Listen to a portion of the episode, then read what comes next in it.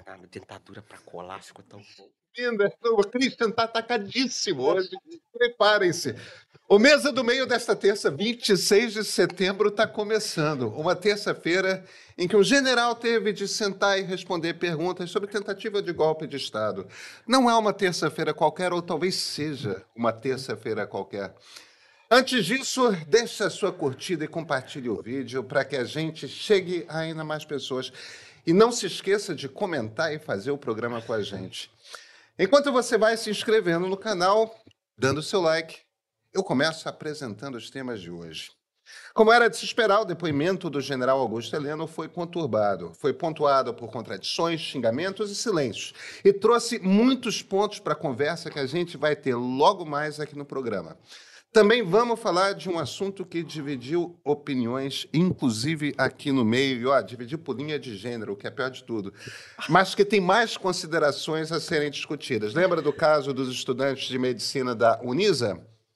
Vamos trazer fatos novos para o debate e vamos também, porque tem outro assunto que também movimentou as redes sociais nos últimos dias, que é a onda de separações entre pessoas famosas quem não se surpreendeu com o fim da união de mais de 20 anos de Sandy e Lucas Lima? Eu soube quem era Lucas Lima hoje, o Christian não sabe nem quem é Sandy. Mas não é, só não é, isso. Não é areia? é arenosa? É o nome em inglês? A, a, além disso, temos também uma discussão para ter, afinal de contas, no Ministério da Integração Racial. Aqui comigo para falar sobre isso tudo, dois comentaristas do mais alto gabarito, Marilis Pereira Jorge e Christian Lynch. Vai faltar tempo para a gente falar sobre tudo isso, hein? Vai faltar tempo, mas é uma semana que começa agitadíssima, né? Agitadíssima é assim, Pedro. Dava para imaginar que a gente ia ver General Heleno na, naquela situação. Agora, é impressionante como ele não perde a arrogância, arrogância a pompa, né? Ele tá lá, parece um galo preparado para a briga. Christian Lynch, General Heleno surpreende Vasmicê? Não, é a mesma baixaria de bolsonarismo, a mesma mesmo chorume ali daquele pessoal. Que é igual aquela, aquela, grava, aquela reunião, lembra que foi filmada? Que era um festival de baixaria, palavrão do Paulo Guedes, com palavrão com, com Braga Neto, palavrão de Bolsonaro. Ricardo Salles passa Ricardo boiada, Salles passa Bolsonaro boiada, ameaçando o Moro. É, não vou deixar ninguém me fuder. Era, lembra, isso era o, o mínimo. O, o, o Guedes falando para para Damares. Mas não pode ter jogo, porque Jesus não sei o quê. Aí ele dizia, é, pô, Damares, deixa essa gente aí se fuder. Eles que se foram. Ele falou, lembra disso aí? Então, é isso que tá vendo também. Tá o general hoje falando da baixaria, mandando outro, enfim, vou repetir né? porque eu já falei alguns, né? Eu já esgotei minha cota. Então, é um...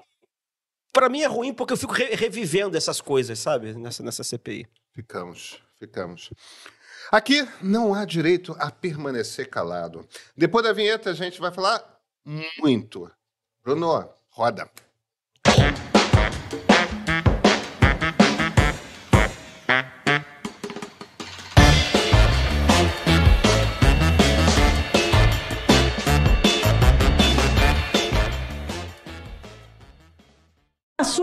Opinião, as eleições brasileiras agora em 2022 foram fraudadas? Ah, já, já tem o resultado das eleições, já tem um novo presidente da República. Pô, não, não posso dizer que foram fraudados, foram certo. examinados. O senhor mudou de ideia, né? Muito obrigada, presidente. Ela, ela, ela fala as coisas que ela acha que tá na minha cabeça. Pra ficar. Né? Presidente, por favor.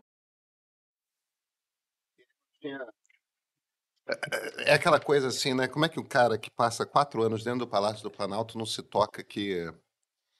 Porque todo mundo era igual. Todo, o microfone tá aberto, entendeu? É, e, e não é, e, e, o pior de tudo é o seguinte: a senadora Elisiane de Grama não está inventando coisas da cabeça dela, né? O, o que o general Augusto Heleno falou durante quatro anos era golpe, golpe, golpe, golpe, golpe, golpe, golpe. Não só falou como ameaçou, né, Pedro? O tempo todo tempo todo.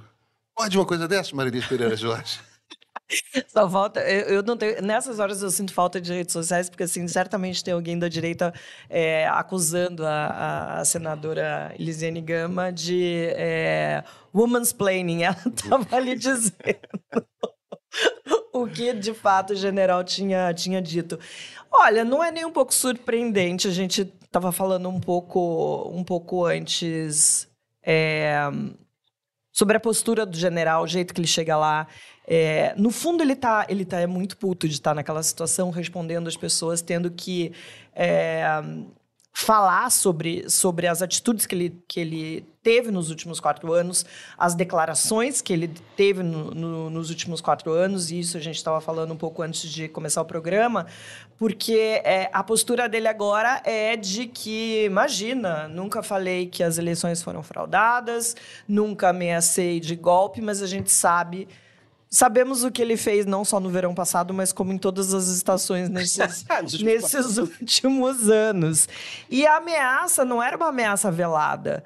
A, a, a, atitude do general era atitude de confronto, de ameaça, de dizer que se as coisas não saíssem do jeito que o Bolsonaro queria é, e que esses generais que, que estavam ali alinhados com ele também esperavam que saísse, que a coisa ia ficar feia. Então, é, não fiquei surpresa, ele tem essa postura arrogante, como ele teve nos últimos, nos últimos anos, Pedro. Ele não teve nenhum momento de. A não ser na, na, na, na nas situações ali que ele ficou em silêncio, é, foi um pouco demais do mesmo. Mentiu quando, quando tinha que mentir. E, e foi isso. Mentiu que não acaba mais. E, e mentiu, mentiu assim. É, não, e é. e é. aquela coisa assim de. Ele tratando a ideia de que havia um, um, um, um, golpe sobre o qual se falava abertamente dentro do Palácio Planalto, ele tratando a ideia como, não, isso é uma fantasia, nunca teve isso, nunca fui em uma reunião. Quando ele próprio, nosso colega Bruno Bogossian, comenta hoje no, no, no, site da Folha, né? O, o Helena era um dos caras que ficava falando, olha, consequências perigosíssimas podem é, vir de vocês ficarem pressionando demais. Não pressiona. Não, é, ele tinha esse discurso o tempo todo. Hoje ele está com aquele papo de: ah, não.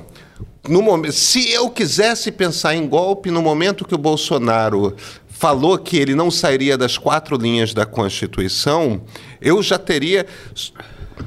Sendo que eles passaram quatro anos falando que o artigo 142 da Constituição queria dizer que o presidente da República podia convocar as Forças Armadas para intervir nos outros dois poderes. Seu Christian, pode? Não, como diria uma, um, um jornalista, um profissional de uma outra emissora, isto é uma vergonha. Ei, Boris Casoy. Olha, eu fico pensando, eu fico fazendo só uma espécie de retrospecto, que eu fico assim. Eles achavam que a República não valia nada. Esse cara, né, ele foi, eh, ele foi carregador de pasta do Silvio Frota, né? Isso. Exatamente. Que era o ministro do, do exército do Geisel, da mais linha dura que, existe, que teve na ditadura. Esses caras viram a ditadura acabar naquela vexame que foi com o país arrebentado, com hiperinflação né, assinando carta para o FMI, dia semana sim, semana não. Me perdoa te interromper, mas tem uma passagem, é, num determinado momento, uma senadora do PSB. Hoje. Faz, começa. Ah, é, não, não, não. É, é, ela se atrapalha, tipo, é aquela coisa vergonha alheia. Temos uma senadora no Senado Federal que não sabe ler o, o nome do Geisel quando é. escrito, né? Não sabe de quem se trata, não sabe que o Brasil teve um presidente não, Ernesto Geisel. Aparentemente ela não sabia de, mesmo de quem ela estava falando, Não, não né? sabia, Porque, não sabia. É, vamos combinar que isso é básico de aula de história, mesmo que a gente não soubesse que se tratava de, uma, de um gente numa ditadura, a gente pelo menos a, aprendeu que havia. É, a Cara, gente eu, tínhamos eu, eu tido sei. um presidente com esse nome. E ela me, me solta um Geisel. É, tipo, já teve dificuldade de ler o nome do Golbery, né? Foi também. É, é, é aí, tipo, o, o Geisel foi demais. Mas. O interessante é o seguinte. Mas depois ela compensou, eu fiquei tranquilo. Assim, e, e o médico, você sabe quem é? Como não? Um príncipe maravilhoso de Florença, renascentista. Lourenço! Lourenço de Médici, que foi o, o adorado por Maquiavelli. Como não? Entendeu? mas mas o, o interessante é que ela se atrapalhou com história contemporânea do Brasil ali, meteu os pés pelas mãos com história, e ninguém prestou atenção na pergunta que ela fez. Porque a pergunta que ela fez, certamente preparada para um assessor, porque ela não sabia de quem ela estava falando, a pergunta que ela fez foi justamente a respeito de, ó, o, o, o Frota É, al- alguém fez esse comentário que eu- foi uma delícia no Twitter. Eu, tenho, eu sei que eu tenho que chamar de X um dia, eu me habituo. Alguém fez esse comentário. é, Ninguém vai chamar de X, Pedro. Mas a- alguém fez esse comentário. Não, aí ela estava perguntando de quando ele era assessor do Frota. O tio do Alexandre, não Alexandre, né? Porque Alexandre Frota, de fato, é sobrinho de Silvio Frota, né? Sério? É sério, Eu não é sério. disso. É, o Alexandre Frota é sobrinho do, do general Silvio Frota, que era o líder, o chefe da linha dura nos anos 70. Mas o, o, o Frota organizou e planejou um golpe de Estado contra o Geisel, que é o momento em que o Geisel demite ele como ministro do Exército. A pergunta que, é, a é uma espécie de segundo às cinco, né? isso era um segundo às cinco, era aquela coisa de vamos fechar de novo. É, para com esse negócio de abertura, com essa frescura de abertura, vamos fechar de novo. E a pergunta que ela faz para o Heleno é o seguinte: quando o senhor é assessor, é, é, é, ajudante de ordens do general Silvio. Fruta, Silvio Santos. Mas foco aqui na pergunta. Perdão. Quando o senhor era chefe de gabinete, o, o, ajudante de ordens do general Silvio Frota, ele estava planejando um golpe de Estado contra o presidente Ernesto Geisel. O senhor participou desse planejamento? A resposta do Augusto Heleno foi sem comentários. Como Vou ele ficar em silêncio. Como É. ele só está autorizado pelo Supremo a se silenciar naquilo que pode incriminá-lo. Gente, esse cara é golpista há muitas décadas. Ele já era golpista dentro da ditadura. Entendeu? Ele, em essência, confessou. Ninguém prestou atenção nisso por conta da, se- da, da- da senadora ignorante. É a Entendeu? fábula do escorpião, né? Tá na natureza da, da- do, do Heleno. Em- em vez É, de- mas eu queria que você terminasse de falar, porque eu queria também trazer outras coisas que aconteceram durante o, outras falas dele que foram interessantes também. Acho que eu tava tomando banho quando eu vi essa história. A primeira coisa que eu pensei foi assim: é por isso que a ditadura fica voltando, esses caras ficam voltando. Você não consegue lembrar nem o nome de um ditador! Você que está defendendo a democracia, você não consegue nem lembrar o nome do ditador, é claro que depois você esquece, você esquece o resto todo, Eu, entendeu? eu, eu, eu acho, eu acho esse vacilo dessa senadora imperdoável. É. Eu acho absurdo, mas enfim. Bom, então o ministro do o ministro do presidente Ernesto Geisel, que era o, era o general Silvio Santos, e ainda apareceu hoje aquela, aquele gorila lá, que era presidente, vice-presidente da República. É inacreditável, eu não acredito que isso aconteceu. Sabe? Eu fico, eu fico reconstituindo aqui na mesa, assim, que era o, ele- o senador, ele- o senador Mourão. eleito pelo Rio Grande do Sul, que é aqui, enfim, joga peteca aqui no posto 6 em Copacabana, e quando foi, se candidatou agora, ele se. De repente ele adquiriu um sotaque gaúcho, que eu acho que já perdeu de novo. né? Ele disse que chamar o Heleno para depois na CPI era revanchismo.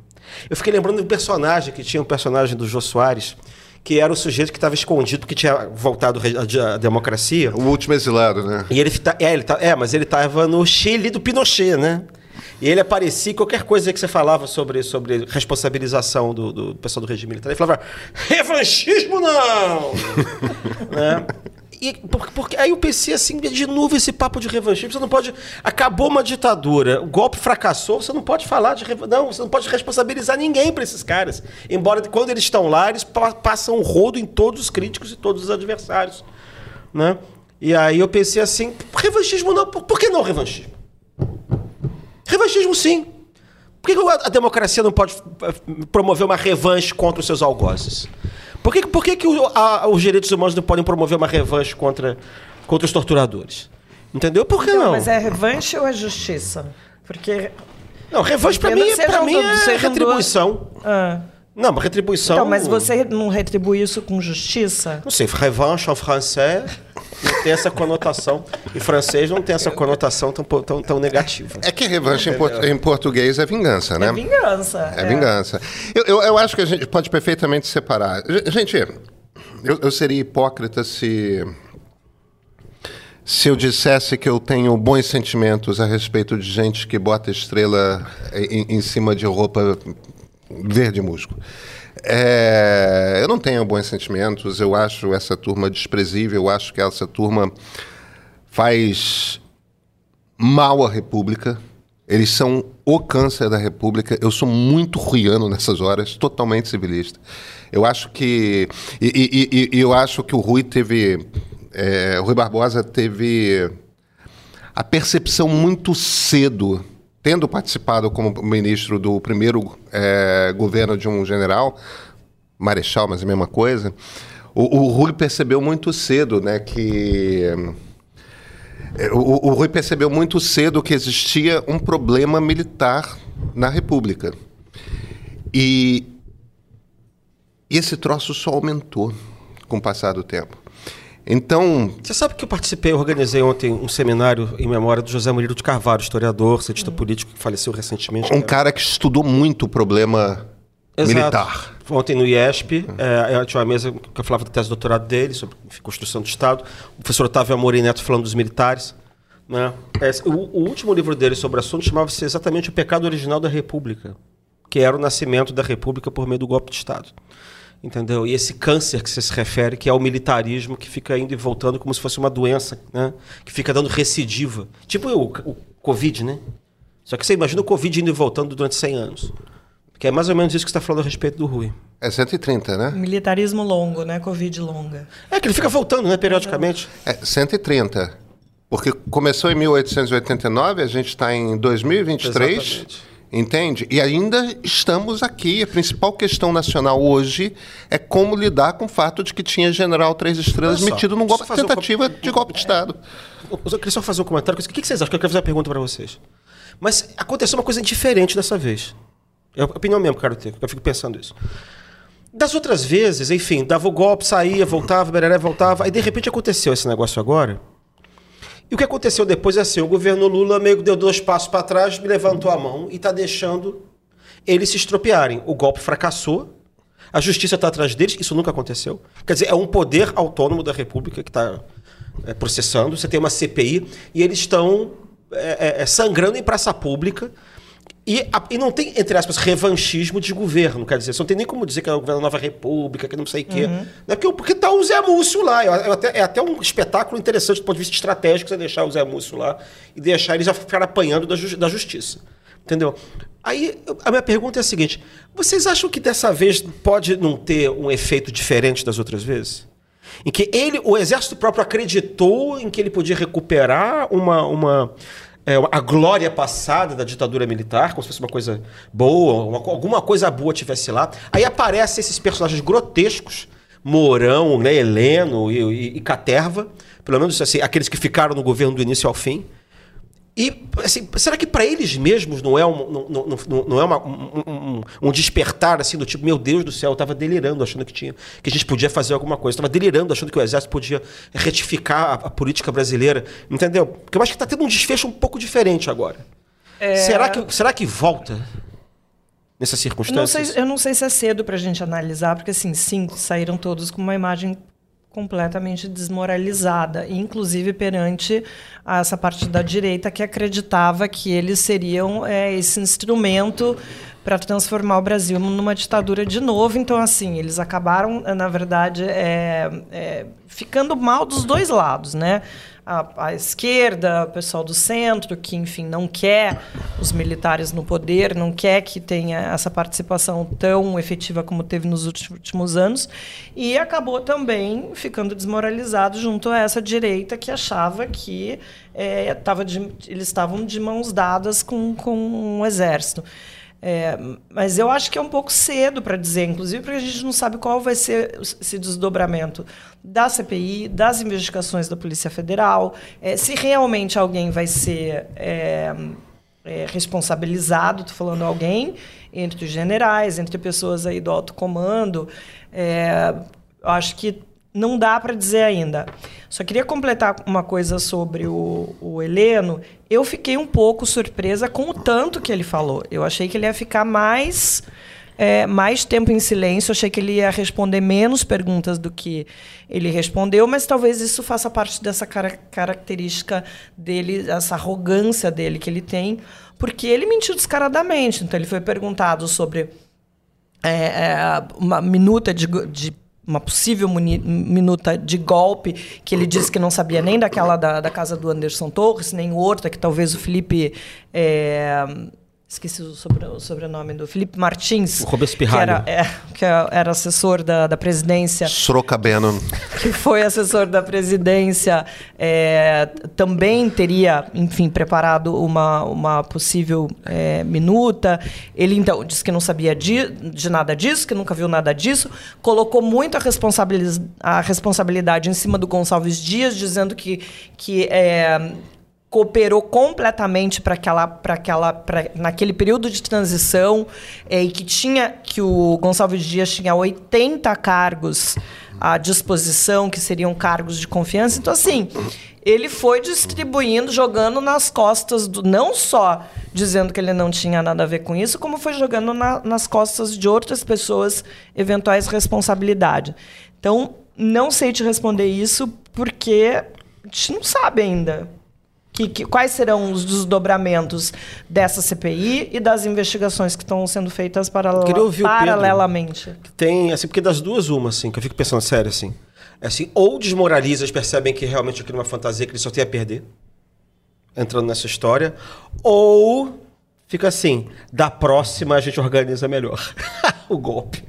Quer dizer, das duas, uma. Eu, eu, eu conversei com alguns ministros de Tribunal Superior é, de três cortes diferentes, in- inclusive o Supremo, ao longo dos últimos dois meses. Eu ouvi de todos que conversas em off, naturalmente. É, não, não ouvi de todos não, mas ouvi de quase todos que vai ter general preso. Vai ter general preso, é a intenção, é o objetivo. E, e você vai no TSE, você vai no Supremo, você vai no STJ, você vai eh, no CNJ, Conselho Nacional de Justiça, entendeu? E as conversas que acontecem, é claro que há dissidentes, é claro que há aqui e ali um ministro ou outro que... Uns 10% assim do, magistratura, uns 10%. Assim, Mas 20%. Mas existe um. Existe a clareza de que um há fartura de indícios. é, eles nunca falam. Eu, eu perguntei, tentei provocar, ninguém fala em nome. Mas me parece que, evidentemente, são Braga Neto e Augusto Heleno. É, generais da reserva, mas generais quatro estrelas. Que eram os que estavam envolvidos no final do governo Bolsonaro com aquela história dos Isso. acampamentos, né? Isso, Sim. isso. Então, eu acho que vai ter ministro preso e. e- eu, eu acho. General preso. Desculpa, é general preso. é, eu acho mais fácil apostar que vai ter general preso do que, do que apostar que o Bolsonaro vai ser preso, tá? A gente tem uns comentários contrários aqui. Tem um, pelo menos, que a gente separou. Pedro. Contrário, que audácia. É, não, tudo bem. Eu, eu já, já- vou para os comentários, mas deixa eu só deixar uma coisa clara aqui. Eu tô, eu tô reportando aqui o que, que eu ouvi de ministros de STJ, TSE e STF. E qual é o teu feeling? Não, eu acho que eu acredito no que os ministros estão me dizendo. É, agora, o que, que eu acho que aconteceu aí, que, me- que me interessa até mais essa questão que você pôs, Christian, que é o, o, o, o por que, que é diferente? Eu acho que existe uma questão que é o acidente histórico. Alexandre de Moraes. Entendeu? O fato de que era o Alexandre no comando do TSE e que o Alexandre tem essa personalidade específica, que é um cara que, por um lado, é um cara que gosta de briga, que não cede, que tem prazer nisso. Em segundo, além de ter esse temperamento, ele tem uma carreira que é uma carreira como procurador, procurador de Estado. E, e- e de procurador de Estado, ele foi ser... Ou de justiça, que você quer dizer. Ministério Público, né? É, Ministério Público Estadual. É, procurador de justiça. Perdão. Procurador de justiça. Perdão, né? é, é- é procurador de justiça. É pr- primeira instância de MP Procurador estadual. pessoal. Ele, ele fez essa carreira, começou no Ministério Público de São Paulo, aí foi ser secretário de Segurança, foi ser ministro de Justiça. Quer dizer, a- a história toda dele é no direito criminal, é na coisa do Estado acusando e depois de responsabilidade, primeiro por Polícia Civil e Militar, depois por Polícia Federal. Quer dizer, toda a experiência dele é criminal e, e é investigação. É, é- é como que você investiga, como que você faz, e uma coisa de peitar bandido, de sentar com É, ele, bandido. ele é linha dura. Então, ele tem uma. E ao mesmo tempo. Ele é um cara de uma geração muito particular, que é a, geração, é a primeira geração de juristas formados na São Francisco quando a Constituição de 88 estava sendo lavrada. Ele é um constitucionalista, porque ele não pode esquecer, enquanto ele tem toda essa carreira, ele é professor de uma das duas, três faculdades de direito mais importantes da história do Brasil. E, e- e ainda das mais prestigiadas. Sempre foi e sempre foi um constitucionalista. É um dos primeiros caras a escrever livro de direito constitucional sobre a Constituição de 88 e tal. Quer dizer, é, ele é um cara que honesta e sinceramente dedicada à Constituição. Então, a República é uma coisa que ele leva a sério, é uma coisa sobre a qual ele reflete, é uma coisa que, com a qual ele se preocupa. Então, eu acho que tem um aspecto aí, Christian. É, mas de- assim, é- é uma Mas coincidência. ele tem uma interpretação mais linha dura dessas, dessas, dessas, dessas, dessas assim. Não estou falando que isso não é, não é compatível com a Constituição, não. É porque fica parecendo que só tem um tipo de interpretação. Tem, assim, tem, tem, tem, tem vários, tem vários, assim. E eu diria que é. É- que fa- eu estou corroborando seu argumento. Eu acho que isso confirma a sorte de ter um É, não, cara é- feito esse lá, que é um cara que é linha dura, mas é um cara que entende da Constituição e como é que você pode interpretá-la de modo a defendê-la. Então, no fim das contas, o que eu estou dizendo é: o fato dele ter essa personalidade que gosta de briga, o fato de ele ter essa experiência, que é uma experiência de investigação policial. O fato de que ele é um constitucionalista, se junta essas três coisas e bota o cara no comando do TSE nessa, eh, nessa eleição, isso é jogo de dados. isso é completo jogo de dados, é aleatório na história. Entende? Mas Sim. história também é feita desses momentos de aleatoriedade. Aí, cara, o último argumento que eu teceria é um argumento que é seu, na verdade, que é a democracia aos poucos vai se consolidando. Então, você continua com o impulso golpista, mas ele vai ficando mais aguado. E, e o desejo de defesa da, da- da democracia vai ficando mais arraigado. Está absolutamente consolidado na sociedade? Não está. Mas já não é fácil mais você dar um golpe de Estado como foi em outros momentos da história. Então, acho que se junta tudo isso e a gente tem a oportunidade nesse momento de não fazer uma anistia. E eu espero que não seja feita e não me parece que será feita. Amém. Não, não, mas eu estou de acordo com você. Mas eu- isso, isso que eu estou achando interessante nesse governo, que é assim, o PT, não sei o quê, que era aquele negócio da esquerda, né? Que, que- que- o, o argumento era que a nova república toda era de esquerda, FHC comunista, Lula mais comunista ainda. E aí você tinha que retornar lá atrás, porque o único momento em que houve conservadorismo saudável, desenvolvimento do Brasil, foi antes da nova república. Então, eu acho até interessante que o atual governo diga, bo- bota esse José Múcio, que é o embaixador das Forças Armadas junto ao governo federal, e que não venha do governo essa história. Né? E deixe, na verdade, a justiça como poder independente, descendo-lhe o sarrafo. Porque isso vai entrar para a memória. É. Entendeu? Eu Mas- acho que isso. E, e é muito importante para frisar isso que você está falando, que é o seguinte: isso não tem nada a ver com o governo. Não é o governo que está fazendo nada. Não, não é, pelo contrário. É a justiça. o governo Lula deu, e o próprio Lula deu todos os sinais de que quer f- ter uma convivência pacífica com, com as Forças Armadas e esses problemas que aconteceram aí nos últimos anos vão ser resolvidos com a justiça. O governo não tem nada a ver Ou com seja, isso. golpismo é problema da justiça. Não é nem um problema político. É um problema. É é um problema legal. É isso. é- é- é- você resolve no distrito. Né? Você resolve na delegacia. O- o- Como o- tem de ser. O Lula, foi, é. o Lula foi questionado já, né? Por que, que ele está recebendo os generais? Por, por que, que ele está tá tão bonzinho com as Forças Armadas? Por que, que ele está dando dinheiro para, enfim, que as for- Forças Armadas estão pedindo? Mas, assim, no final das contas, você vai ver, é uma estratégia que me parece muito correta. Eu Então, assim, concordo. é isso. Eu concordo. Eu também acho vocês Deixa eu, inteligentes. ler, deixa, eu ler, deixa eu ler comentários aqui. Jordana Bartolomei. Vocês acreditam que alguém será, alguém grande será responsabilizado? Eu não tenho esperança, infelizmente.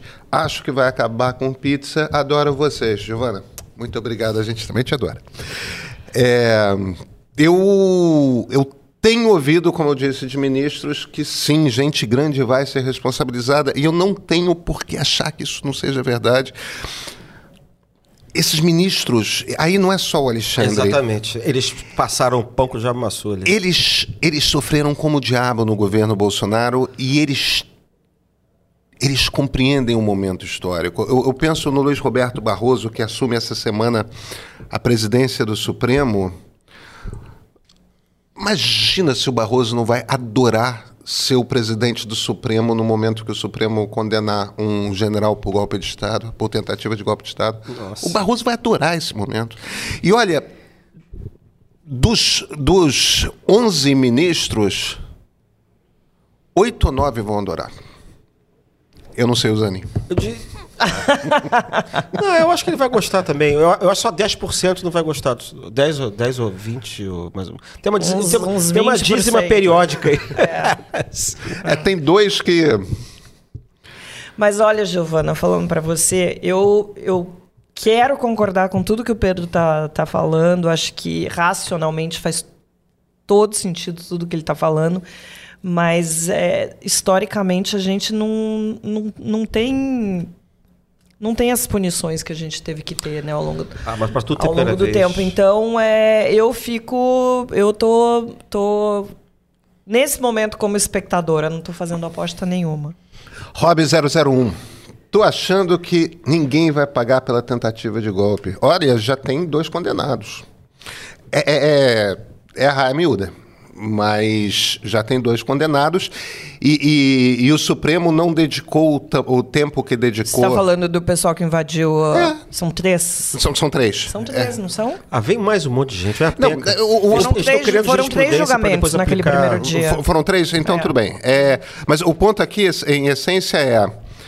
Como é muita É, gente, peixe pequeno. esses três primeiros condenados foi meio que para fazer É pra fazer a, a jurisprudência. condenação padrão. Exatamente. Que aí o você template, sai faz aplicando. o template, depois você vai, vai todo mundo atrás daquele modelo. É isso, quer dizer, condenados teremos. A questão é se a gente vai ter condenado relevante. É.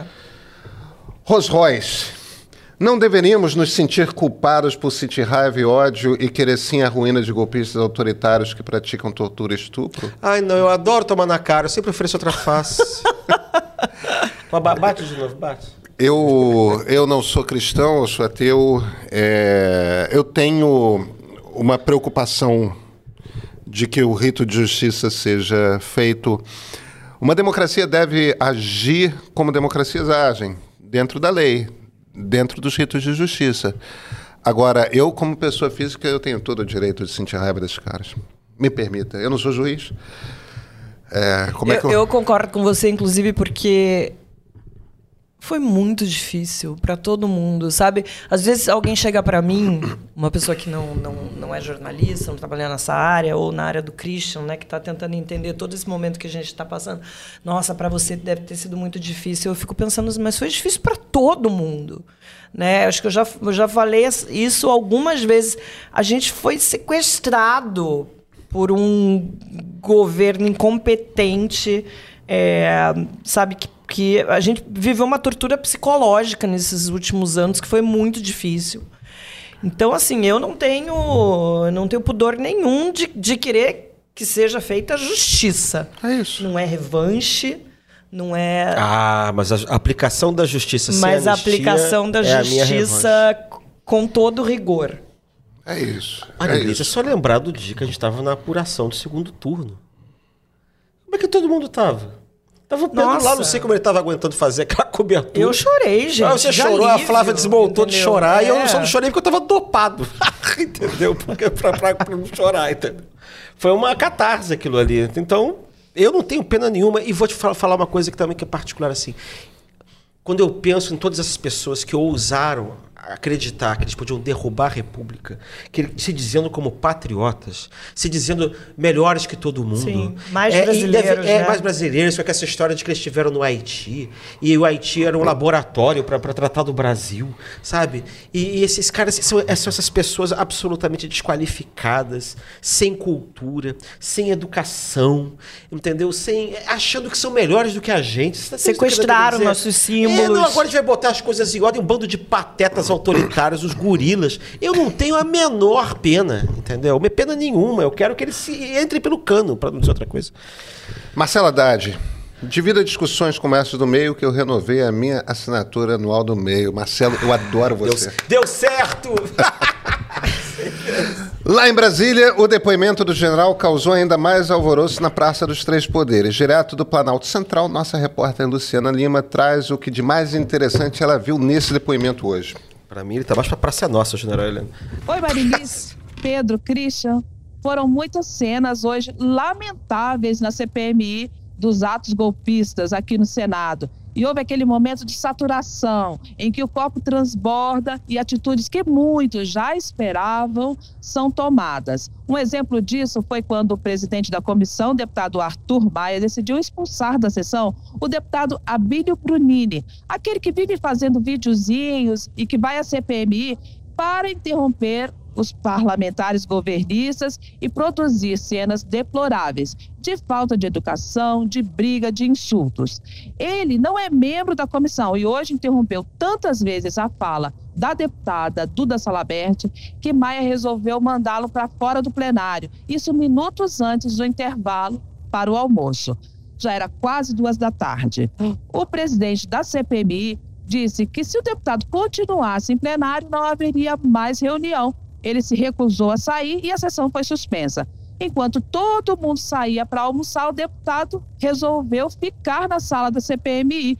Disse que ia ficar e que tudo bem se não tivesse mais reunião. Chegou a pedir aos jornalistas que o levassem aí um lanchinho. Só que o protesto do deputado durou apenas 30 minutos e ele foi convencido por um colega a ir embora. Na parte da tarde, a sessão foi retomada normalmente. Houve ainda um momento claro de transfobia cometido pelo depoente, o general Augusto Heleno, que era chefe do GSI do governo Jair Bolsonaro e é suspeito de ter participado de reuniões para tramar um golpe de Estado no país. O militar só se referia à deputada Duda Salabert, que é transexual, como senhor, apesar dela se apresentar aí com seus cabelos longos, de estar sempre maquiada. No intervalo, a deputada conversou comigo e disse que essa transfobia externada pelo general Heleno revela que ele o que ele é na vida social, mas disse também que é uma coisa até menor diante do que o general representa na história do país. Ela listou a atuação do general Heleno durante a ditadura militar, os elogios feitos ao regime durante o governo Bolsonaro e ainda citou a atuação dele no Haiti, onde o general Heleno teria comandado uma operação em Porto Príncipe que produziu vários mortos. Ainda, ainda tem esse ponto ridículo do sujeito se chamar Augusto, que é o divino, né? É, é. Latim, da, da imperador romano. Heleno, que é um sujeito grego, um sujeito, né? Da, da Grécia Antiga, um sujeito olímpico, um sujeito assim. É, é uma mistura de latim com grego, né? Tem uma. É, e com, com isso aí. Com Agora, Haiti. olha que, olha que bom, né? A gente está falando dessas figuras que passaram é, no, no governo e, infelizmente, a gente ainda tem muitas parecidas que estão no Congresso.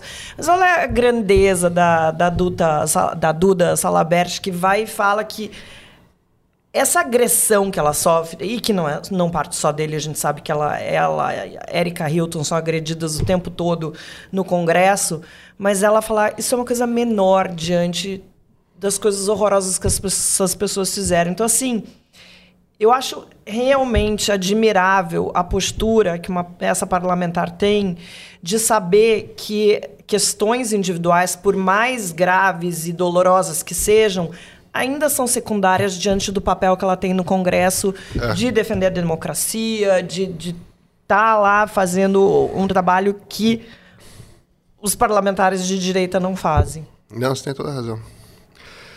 Dois comentários antes de mudar de item, de tom, eh, de assunto. Miguel Abdi.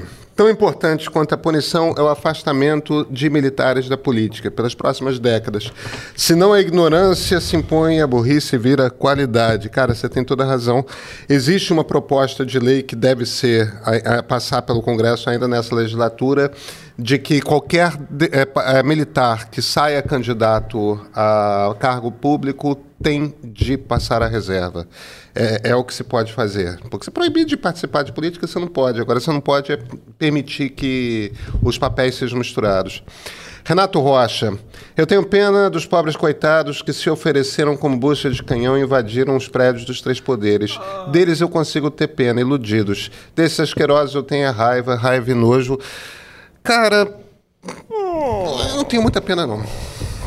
É, E agora vamos falar sobre novidades no caso dos estudantes de medicina da Unisa.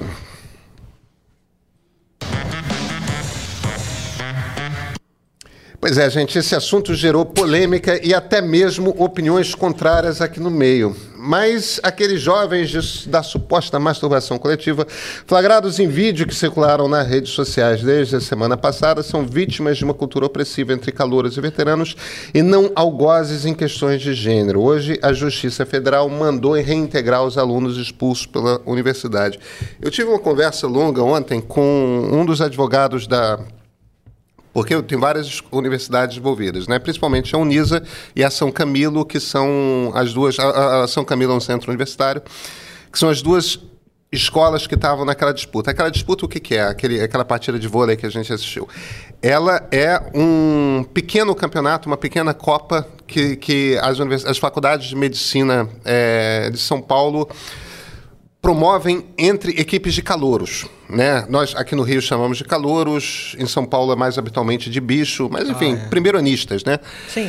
É, e essas, esse- esses campeonatos são, eu não sei se todo mundo entende como é que a coisa funciona, mas são promovidos por departamentos que fazem parte ali. É, É uma do- atlética. são as atléticas. Que é um departamento de diretores ah, outros Isso, de- isso é. uma coisa organizada pelos alunos, as atléticas, e as atléticas têm trotes próprios. Aquela, e, e os trotes das atléticas de medicina são. Isso é uma cultura, isso é uma cultura do estado de São Paulo, é uma coisa que não é comum em todos os estados do país, também tem outros, mas em particular em São Paulo. Nas faculdades de medicina, os trotes são muito violentos, são reconhecidos como os trotes mais violentos. E dentro dessa subcultura das faculdades de medicina de São Paulo, os trotes das atléticas são piores do que os trotes da própria faculdade. Então, os alunos que querem fazer parte da equipe de futebol de salão, de vôlei, disso, daquilo, são submetidos a uns trotes super barra pesada. Aquilo que a gente assistiu era parte do trote da Atlética da Unisa. Então, aquelas duas cenas que a gente vê. Tem, tem duas cenas que circularam muito, né? Uma são as, as, as moças estão jogando e tem os, rap- os rapazes, é, os alunos são todos calouros lá no fundo, já com as bermudas arriadas, e, e- e- e alguns parece que se tocam tal. É uma, é uma imagem que, quando você amplia para tentar ver, você estoura tantos pixels que você não consegue ver nenhum tipo de detalhe. Aí você tem a, a- segunda imagem, que são os alunos correndo eh, na quadra, eh, naquela quadra poliesportiva, também com as bermudas pela. Todos aqueles alunos são calouros e aquilo é parte do trote. E as descrições de como o trote funciona são super agressivas, do tipo, tem aluno que apanha quando se recusa a participar do trote. As ameaças são. A, gente está falando de rapazes de 18 anos de idade. Eu sei que tem um bando de gente que acha um absurdo eu chamar eles de rapazes, que são homens feitos, isso, aquilo. Desculpa, é, eu sou pai de uma moça de 21 anos de idade, eu tive 18, eu tive 21. É... Não é a mesma coisa que alguém de 40. Não é. Entendeu? Em termos de maturidade, em termos de experiência de vida, em termos de. Cara, quando você acaba de chegar numa faculdade, ainda mais quando você tem que se mudar de cidade, como acontece nesse Vou troço. falar sério, homem não sofre trote. homem não sofre trote. Homem não sofre trote. Agora, um, um bando de garoto de 18 anos de idade que acabou de sair do colégio, se mudou de cidade, tá ali do tipo. É, o, o- troço todo é muito intimidador e apavorante. Isso é uma coisa muito interessante, porque o trote é o ritual de iniciação para se tornar homem, ou para É, se é, tornar médico. é, e eu é. acho que quanto melhor o lugar, pior o trote. As- a- o, o trote da USP já foi mais barra pesada do que é Melhor eu hoje. quero dizer assim, quanto mais benefícios você vai roubar. Eu duvido que tenha um trote desse do serviço social, que tenha um trote desse para Não, o- letras. o- o da É medicina- o da É, medicina é o pior. direito e da, da engenharia devem ser os piores. Os, os trotes de direito estão cada vez mais trotes cívicos, né? Prestar serviço, aquilo. É, é- a moda no direito é essa.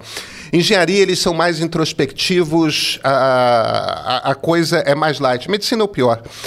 As ameaças que eles recebem nessas faculdades privadas, em particular, são coisas do tipo: imagina, você eh, tem 18 anos de idade, acabou de chegar num, numa cidade estranha, tá ali se a- arranjou uma casa comunitária para morar tal. Aí os troços são do seguinte: você nunca vai conseguir emprego porque ninguém vai te recomendar se você não passar pelo trote. É, nós vamos te denunciar disso e disso é daquilo. É, se, tem, tem muita gente que vem dos meus comentários e diz: ah, não, se você não quer o trote, você recusa, você se recusa a participar. Mas, cara, É uma intimidação completa. não é assim. Então, o que a gente assistiu naquela cena é. Eu, eu- eu- como eu disse, eu estava conversando ali com, com um dos advogados envolvidos no caso. É, o que a gente está assistindo ali são esses garotos de 18 anos de idade, ou esses homens feitos de 18 anos de idade, sofrendo um trote. É isso que a gente vê nas duas imagens. Não houve masturbação coletiva. Não houve. Ninguém que estava lá fala de ter visto masturbação coletiva. É, é claro que se você vê um dos dois vídeos e alguém diz, ah, eles estão se masturbando, as pessoas, ah, deve ser isso mesmo. Não houve. A expulsão desses, desses caras é, não fica em pé juridicamente.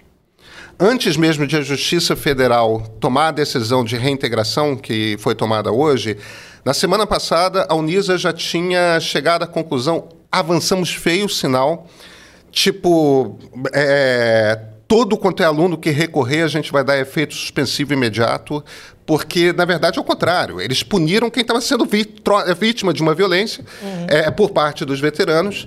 Não, não teve E- processo Não, administrativo não, não, nenhum na universidade. nada, nada. Foi expulsão sumária. Por que, que houve a expulsão sumária sem nenhum tipo de processo?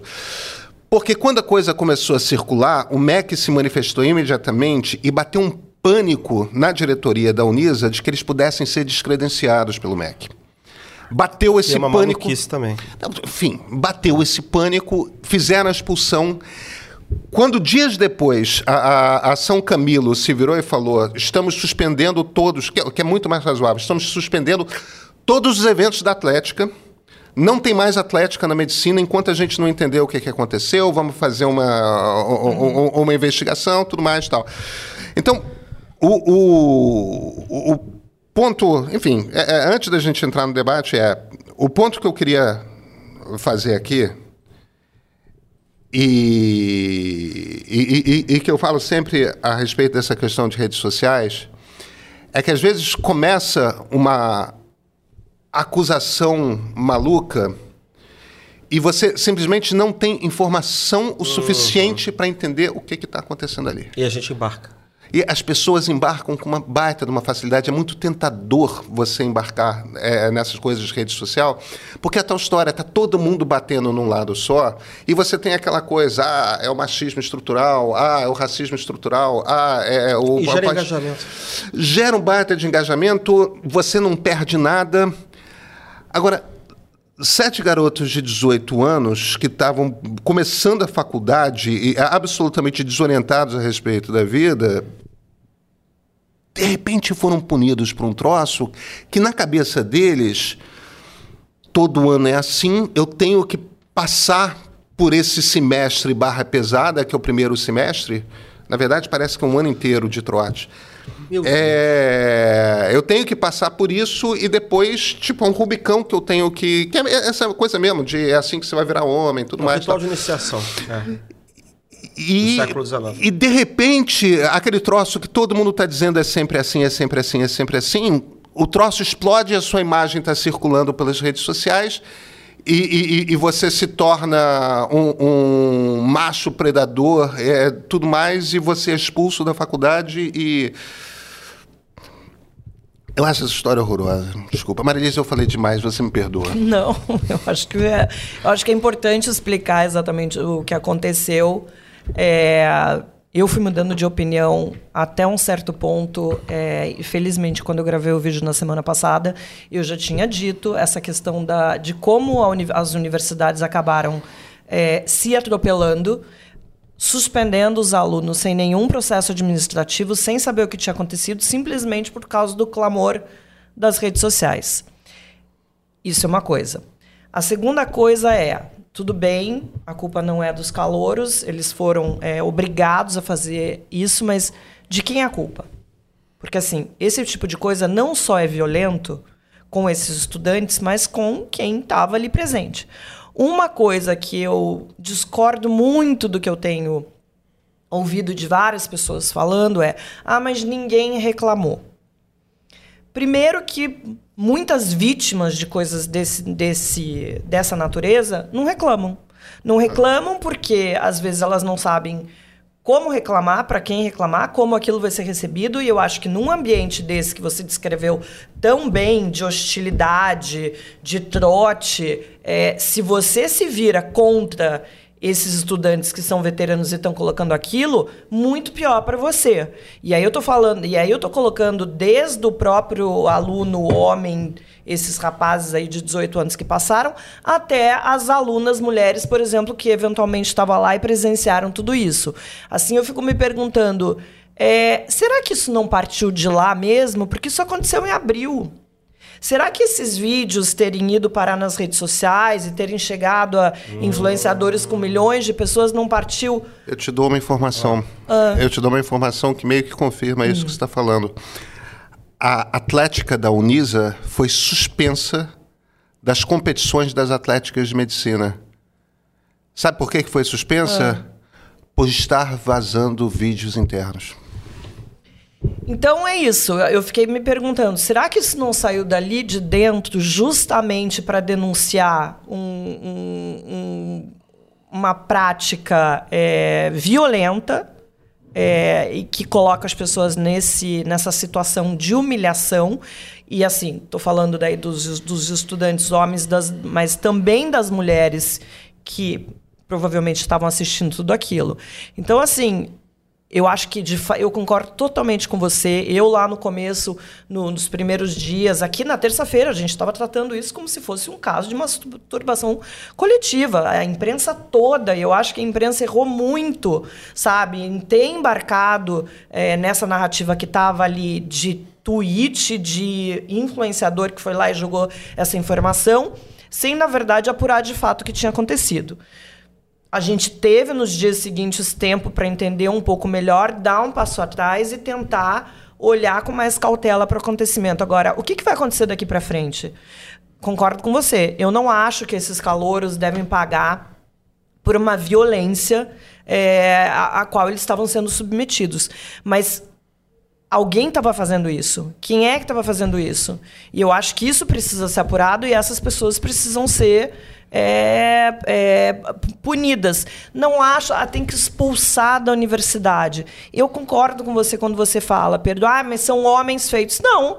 Eu me lembro chegando à faculdade, a gente tem uma, uma maturidade enorme, a gente tem uma insegurança enorme diante das pessoas com quem a gente vai passar a conviver, a gente tem uma necessidade de aprovação e de aceitação dentro daquela comunidade na qual a gente vai passar quatro, cinco, seis anos, medicina às vezes mais do que isso. Então, assim, é muito difícil, é muito difícil um jovem chegar numa faculdade, muitos deles mudando de cidade, morando em república, tendo, enfim, que conviver com, com esse tipo de gente. Agora, é, eu acho que tem que ter um compromisso muito grande das universidades, não só dessas que estão no centro dessa, desse grande escândalo, porque é um escândalo, mas de todas as universidades de olharem para essas práticas que, assim, elas podiam ser aceitas ali no passado, na época que eu era caloura. Eu me submetia a várias coisas que, assim, gente, ficar embriagada. Me lembro o estado que a minha mãe foi me buscar no dia do meu trote na faculdade, porque a gente tinha que fazer uma série de coisas ali junto com os veteranos, e cada coisa que você fazia errado, ou falava errado, ou sei lá o quê, você tinha que virar um shot de, de cachaça. Tive que ligar para minha mãe, telefone público nessa época, porque não tinha celular, nada, pedir para ela me, me, me buscar, porque eu não tinha condição de chegar em casa. Imagina uma pessoa que está morando numa outra cidade. Então, assim, Pedro, eu acho que é, é... eu não retiro a, as críticas que eu fiz em relação à questão, por exemplo, da cultura do estupro. Porque, assim, existe uma permissividade muito grande dentro das universidades, dentro das atléticas, um comportamento muito, é, muito agressivo, muito misógino, que contribui para uma série de coisas. Esse não foi exatamente um caso? Talvez não. Mas, assim, É uma coisa que fatalmente acontece. E eu, quando comecei a olhar, eu fiquei pensando, de, de verdade, tem alguns dias que eu estou pensando, vendo muita gente falando, ah, mas é, isso só, só veio a público porque pessoas de fora, quem estava lá não se incomodou. Falei, será mesmo que não se incomodou?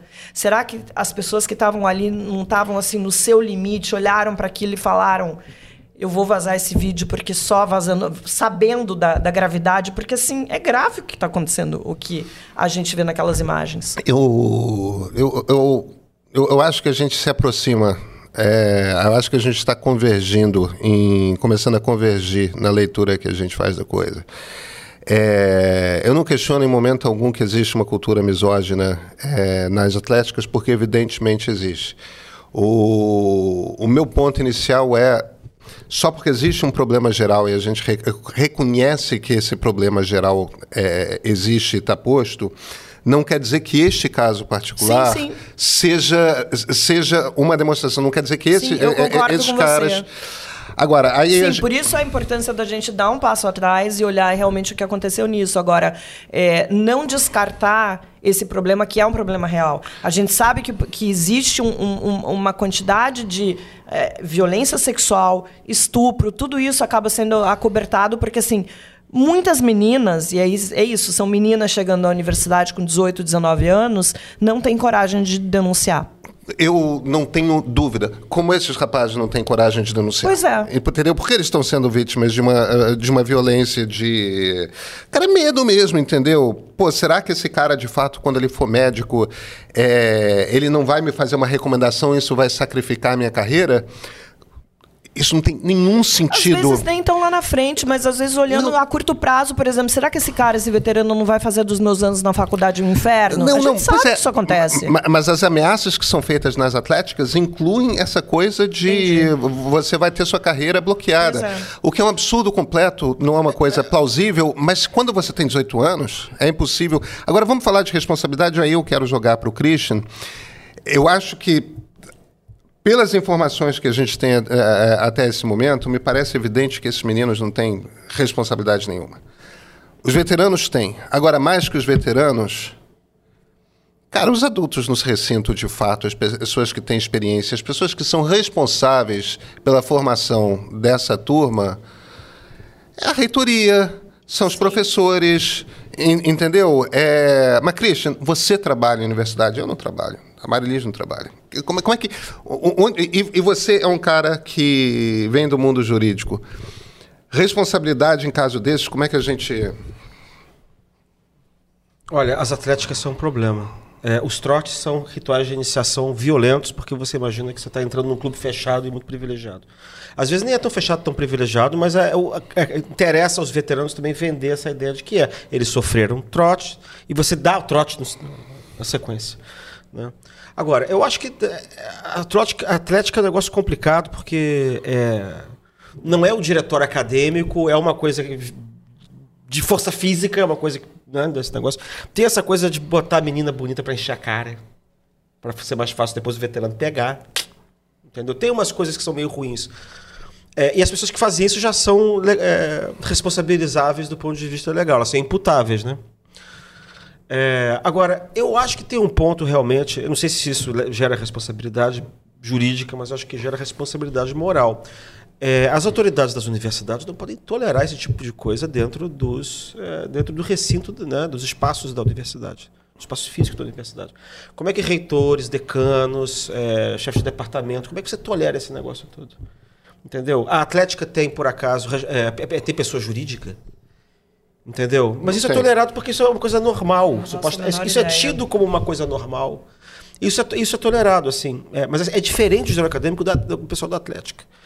Entendeu? Então eu acho que você tem responsabilidade sim. Eu acho que é- a exposição disso é uma coisa ótima para você ir reduzindo também esses, esse tipo de trote é, na medicina e nos lugares do interior, onde você tem, deve ter bons, bons é, cursos lá, que são rendosos, porque né, quem faz curso de medicina em geral A gente está falando de mensalidades de 10 rico. A mensalidade da Unisa, evidentemente que não são todos os alunos que pagam, pagam a, a mensalidade cheia, existem muitas formas de desconto e bolsas, mas a, a- a- mensalidade, 12 parcelas por mês, por ano, A mensalidade de medicina da Unis é 10 mil reais. Isso eu acho que explica talvez um pouco da tolerância que tenham com esse tipo de comportamento. Porque se você vai expulsar o sujeito, e o pai que está pagando 10 mil reais? Né? Isso explica um pouco também, pode explicar, né, que a gente não sabe, mas pode explicar também a pressa em, em fazer alguma coisa, porque é, essa pressa de, de reação estranha é porque está devendo, né? Em relação ao poder público. E olha, Entendeu? eu não acho exagero, por exemplo, uma discussão sobre Eu- que eu tipo, que tipo de profissional de saúde a gente está formando. Porque essas pessoas que usam de tal violência ali dentro da universidade com seus pares eh, são as pessoas que amanhã vão estar tratando cidadãos nas suas mais variadas situações de emergência, de dor, de que você precisa de empatia, que você precisa de, enfim, uma série de coisas. Eu fico pensando, eu como mulher sendo tratada por um um brucutu desse. Posso só fazer uma, uma- uma observação so- sobre isso, assim que eu não queria deixar passar, que é o seguinte, assim, eu também não sei é, a explicação que você deu do que aconteceu a partir do que o, o advogado disse é muito mais plausível do que o punhataço, ou masturbação, sei lá o que que era. É muito mais plausível. É, eu trabalhei no judiciário, assim, é, é, a gente nunca vai saber exatamente o que aconteceu. Não tem como saber. É é um problema metodológico, a gente não tem como saber. Não, mas isso é, é bem mais plausível que tenha sido isso. Tá? Agora, tem um aspecto pro- aí para o qual eu queria chamar a atenção, que é o seguinte. Como é que, meses depois, esse vídeo vai parar nas redes sociais sendo apresentado como um punhetaço contra as mulheres? Estavam jogando. Foi a, a história foi uma uma uma estudante de medicina publicou nos stories dela é, no, no início de setembro, meados de setembro, é, e não era alguém com muitos seguidores, mas de alguma forma alguém chamou a atenção do Felipe Neto para esse story. E o Felipe Neto jogou na coisa é. do tipo.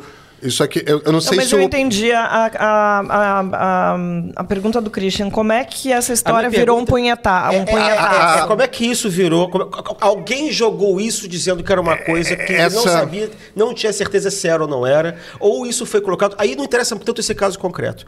O que eu estou querendo dizer é que também do lado da esquerda eu tenho a impressão de que tem uma exploração por certos setores radicais de um certo pânico moral, que também tem na extrema direita. Você vê alguma coisa que, pa- que você não sabe bem o que que é, que pode ser interpretado de uma certa maneira, você joga esse troço na internet para gerar, pode ser às vezes pânico moral da extrema direita. A gente cansou de isso. Vamos falar sério, isso é uma fake news. Se isso, se isso não foi, só fake news. Só que veio da extrema esquerda. Entendeu o que eu estou querendo dizer? É. Isso eu acho uma coisa complicada, porque, pro qual a gente tem que chamar atenção também. Que, que, o pau que dá em Chico, dá em É, Francisco. no, no entendeu? fim das contas, é uma coisa que é uma das principais incoerências da, da, da esquerda, é, que é aquela coisa, né? A gente passou os últimos seis, sete anos com a esquerda dizendo é, garantismo, garantismo, garantismo, punitivismo não. Agora, sempre que acontecem essas coisas envolvendo é, misoginia, homofobia, transfobia, racismo, antes de você tentar compreender, é claro que em alguns casos, como o, o caso daquele senhor que foi assassinado no Carrefour, é evidente o que aconteceu, tem uma pessoa morta, você tem é, segurança, quer dizer, vo- vo- você tem um crime muito concreto na mão, é, mas quando esses casos s- envolvem essas pautas que que no vocabulário político de esquerda quer dizer virtude máxima, é, parte-se para o punitivismo imediatamente. Que é o caso, Tem por exemplo, puni- da professora da, da Universidade da Bahia. É, que é o caso da da, Bahia. é o caso da professora de comunicação da Federal da Bahia. Por um acaso, naquele, né, naquela na história, ela tinha gravado em áudio a, a aula dela, e quando a gente vai ver, a gente vê nitidamente que Que ela não fez nada para ser acusada de transfobia. Na verdade, ela foi agredida é, e provocada o, o tempo todo dentro daquela sala de aula. O, po- Exatamente. o ponto é o seguinte: é, nos extremos existe uma estratégia que eu acho que até originalmente foi desenvolvida na extrema esquerda, não foi nem na extrema direita. Originalmente, foi na, nessa, no extremo esquerda da nova esquerda, que era de você, de, que você deliberadamente quer fazer a propaganda de coisas que são moralmente terríveis para você forçar e fazer o movimento andar. Uhum. Entendeu? E que, e que, na verdade, a extrema-direita copia. Só que a extrema-direita copia pior, porque, na verdade, pelo menos a esquerda tem alguns valores ali que são civilizatórios e a direita não tem. Entendeu? Mas, mas que a, o método acaba sendo parecido. Claro. Entendeu? E a gente acaba encampando sem saber o que foi que aconteceu. A gente encampa isso, eleva o pânico moral, depois descobre que não aconteceu nada. Não estou dizendo que foi acontecer isso nesse caso. Uhum. Tá? Mas, isso, mas existe esse método. E a gente tem que ficar yeah.